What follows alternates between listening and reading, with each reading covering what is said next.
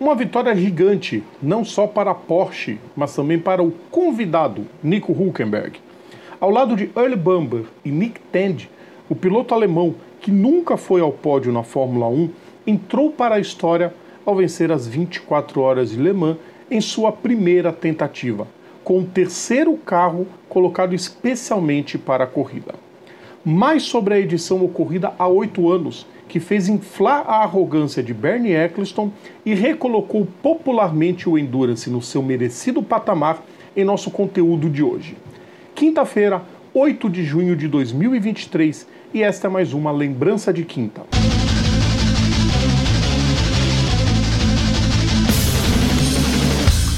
Salve a todos os nossos ouvintes e seguidores, sejam todas e todos bem-vindos. Eu sou o Rodrigo Vilela, está começando mais uma lembrança de quinta, dia de relembrar mais um momento clássico das pistas. Antes de começar, o pedido de sempre, o pedido diário, deixem o like nos nossos vídeos, compartilhem nosso conteúdo, inscrevam-se no nosso canal e ativem as notificações, isso ajuda muito. Depois de conquistar os títulos de pilotos e montadoras na temporada de 2014 do WEC, a Toyota traçou como meta maior vencer as 24 horas de Le Mans, algo que sempre foi obsessão dos japoneses. A Audi, grande bicho papão do século, era defensora do cobiçado troféu da lendária prova e almejava a sua 14ª conquista. E tinha a Porsche. À época, a montadora de Weissach tinha 16 conquistas, sendo 7 consecutivas entre 81 e 87, até hoje um recorde. Os alemães haviam retornado à classe LMP1 do Mundial de Endurance no ano anterior e não estavam para brincadeira.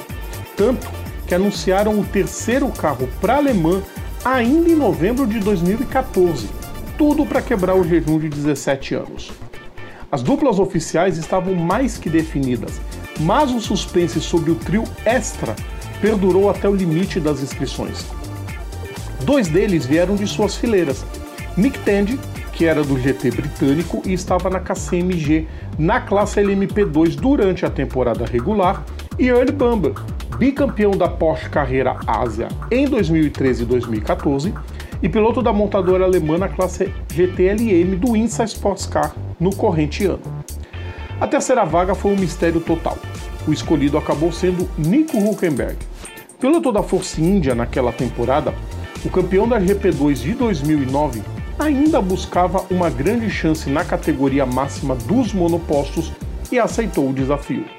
Vale lembrar, porém, que a chance só apareceu para ele porque tanto Fernando Alonso quanto Daniel Ricardo, que haviam sido contratados antes, foram vetados. O espanhol pela Honda, que fornecia motores para sua equipe, a McLaren, e o australiano pela Red Bull. Bernie Eccleston, à época chefão da Fórmula 1, tentou evitar ao máximo que Huckenberg participasse por pura birra, mas não interferiu na decisão do piloto.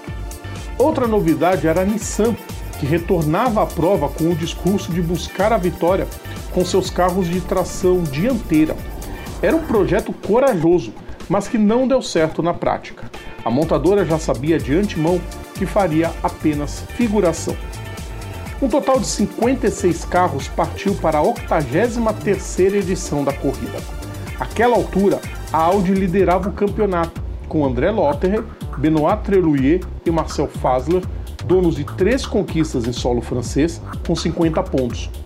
A montadora de Ingolstadt também teria três carros em disputa, enquanto a Toyota alegou problemas orçamentários para manter apenas os dois que disputavam a temporada regular.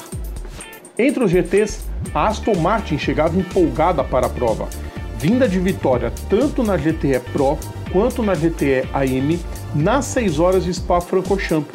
Três brasileiros participariam da prova: Lucas de Grassi, da Audi na LMP1, Pipo Derani, da G-Drive na LMP2 e Fernando Ress, da Aston Martin na GTE Pro. Os três carros da Porsche dominaram a qualificação seguidos pelos três da Audi e os dois da Toyota. Entre os independentes, a Rebellion ocupou oitava e nona colocações. A KCMG ficou na frente na LMP2, enquanto a Aston Martin ponteou os tempos nas duas categorias GTs. Na largada, Timo Bernhard, no carro 17, tomou a primeira posição de New Yanni no 18. Huckenberg caiu para quarto, ultrapassado por Loic Doval no Audi número 8. Com duas horas de prova, André Lotterer é quem colocava o Audi número 7 na ponta, seguido de Anne, Benhard e Duval. Huckenberg fechou a primeira, digamos, bateria em sexto, mas o carro 19 assumiu a quarta posição logo após a maioria da troca de pilotos. Um safety car foi acionado por causa da batida de Patrick Pilet, que viu seu Porsche 911 pegar fogo. Nenhum ferimento e alguns minutos após o recomeço, Duval bateu na barreira de pneus. Embora retornasse à prova, o fez bem mais atrás. Tandy subiu para o quarto posto quando cedeu o volante a Bamber. Na ponta, Brandon Hartley assistia de camarote ao duelo entre Benoit Treluier e Mark Lieb. Enquanto Huckenberg retornava ao 19, Mark Webber assumiu o comando do 17 na liderança. Só que o carro passou a ficar sob investigação por uma ultrapassagem em uma slow zone. Enquanto isso, a Nissan aumentava seu vexame a cada volta. Não bastasse ver seus carros sendo retardatários com menos de 5 horas de prova, o que era espantoso para carros da mesma classe, a montadora japonesa passava pela vergonha de andar mais lento que os LMP2. Quando a corrida havia passado de 25%, Treluier era o líder e René Rast havia tomado o segundo lugar de Weber. As coisas complicariam para o australiano quando ele passou reto na Mussani e bateu na barreira de pneus.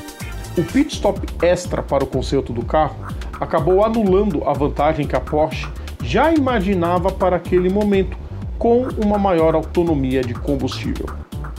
Uma nova rodada de paradas para troca de pilotos colocou Haas em primeiro, com Weber de volta ao volante do 18 em segundo. Só que um safety car foi acionado por causa da batida de Paul Chatin, que estatelou seu Alpine 36 nos pneus da Mussani. Com 8 horas de prova, a relargada precedeu a ultrapassagem de Huckenberg sobre Weber e que virou liderança quando Rast foi aos boxes fora de hora para troca de pneus. Para ajudar, o carro 17 acabou mesmo sendo punido em um minuto pela ultrapassagem na slow zone.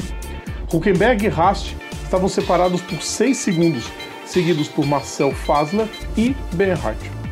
A sequência se manteve assim por algumas horas com uma ou outra variação, mas a distância aumentava. E quando entraram na madrugada, beneficiados pela economia de combustível que fazia a Porsche parar menos, Tandy entregou o carro a Bamber com quase um minuto de vantagem para Lotterer. Além deles, apenas Felipe Albuquerque, no carro 9, além de Hartley, estavam na mesma volta do líder. Quando a prova completou dois terços de seu tempo, as coisas começaram a se desenhar mais firmemente a favor da Porsche. Lotterer viu a tampa do motor sair de seu carro e lá se foram mais de 7 minutos para o reparo e a queda para a quarta posição. Naquele momento, Tandy guiava a Porsche 19 com cerca de 2 minutos de vantagem para Albuquerque, o segundo colocado e melhor Audi na prova. Um acidente provocado por Roald Gutt provocou outro safety car perto de 3 quartos de prova. Na relargada, o Weber ultrapassou Albuquerque e tomou o segundo posto. Só que a vantagem de Tandy já tinha superado e muito os 3 minutos e nem mesmo o pit stop mais lento foi capaz de fazer a vantagem diminuir. O drama aumentou quando a chuva começou a cair na vigésima hora, mas acabou sendo uma chuva leve e ninguém trocou os pneus. A Audi desmoronaria de vez ao ver seus carros com vários problemas. Não bastasse o tempo perdido para o conserto da tampa do motor, o carro 7 ainda foi punido por emparelhar com Tandy em uma zona de desaceleração na reta dos boxes, desrespeitando procedimentos de bandeira. O Audi 8, com Lucas de Graça ao volante, também sofreu problemas e seu carro foi obrigado a ficar um bom tempo nos boxes. Ele ainda retornou em quinto e ficaria lá se não fosse o problema maior com o carro novo. Um problema na suspensão dianteira esquerda fez o bólido ficar mais de 18 minutos parados, aniquilando qualquer remota chance de vitória. O Porsche 17 viu tudo ruir de vez quando Bernhard escapou na chicane Dunlop e viu a desvantagem aumentar para uma volta. Nico Huckenberg assumiu o volante do 19 e partiu tranquilo para a vitória maiúscula e até certo ponto improvável, por se tratar de um carro que só apareceu na lendária corrida. Foi a primeira vez desde 1991 que um piloto que estava disputando a temporada da Fórmula 1 vencia em Le Mans. Foi a 17ª vitória da Porsche, a quarta na sua história com dobradinha. Depois de 17 anos, era a primeira vez que um piloto estreava na corrida com vitória. Tanto Huckenberg quanto Bamber debutaram em Le Mans, enquanto Tandy tinha feito a sua primeira corrida dentro dos protótipos.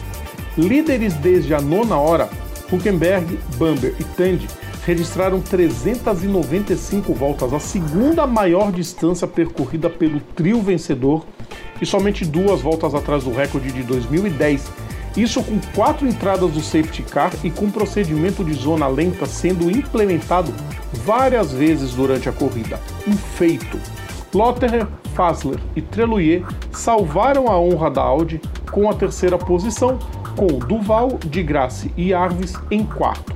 Exclua-se o papelão protagonizado pela Nissan, que só completou com um de seus carros e que mesmo assim consta como não classificado porque percorreram menos da distância mínima exigida. Então dizemos que a Toyota foi uma decepção do começo ao fim, não brigando na ponta em nenhum momento em nada lembrando uma equipe que era a atual campeã do Mundial. Na LMP2, Nicolas Lapierre, Richard Bradley e Matthew Halson deram à KCMG a primeira vitória de uma equipe chinesa, ainda que seja dentro de uma classe somente. Foi um passeio, já que o trio liderou 23 às 24 horas. Destaque para Pipo Derani, que ao lado de Gustavo Yakaman e Ricardo Gonzalez, superou um problema de suspensão para galgar posições e terminar em quarto na classe. Na GTE Pro, a Corvette conquistou, com Oliver Gavin, Tommy Müller e Jordan Taylor, sua décima vitória após ver Fernando Hess acertar seu Aston Martin na traseira de Tristan Gomendi, da TDS, e da Ferrari 51, pilotada por Tony Villander, quebrar o câmbio a duas horas do fim.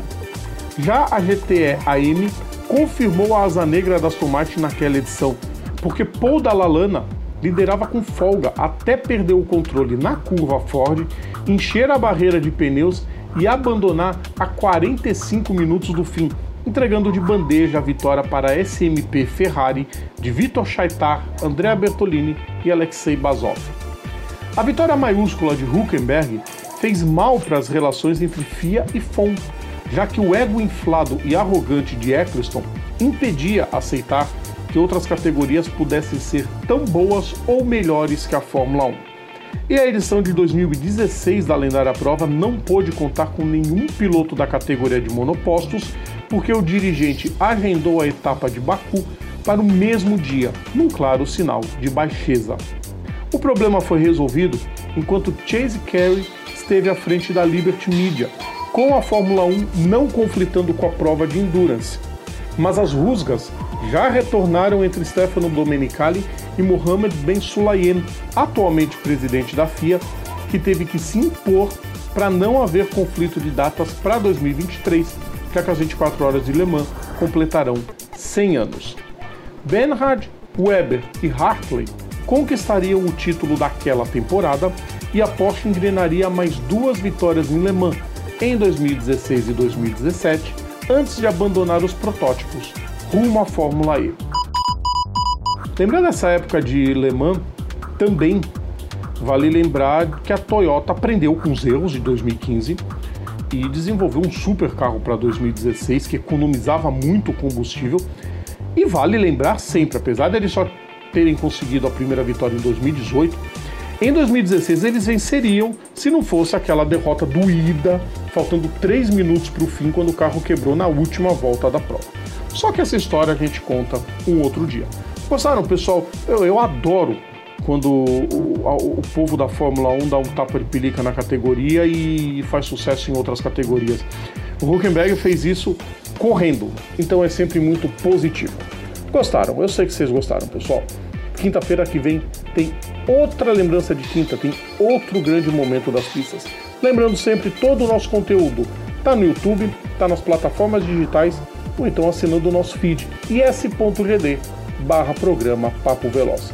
Sigam também nossas redes sociais, é só procurar a gente por PGM Papo Veloz. Um grande abraço a todos e amanhã a gente está de volta com o nosso aquecimento. Pessoal, tchau!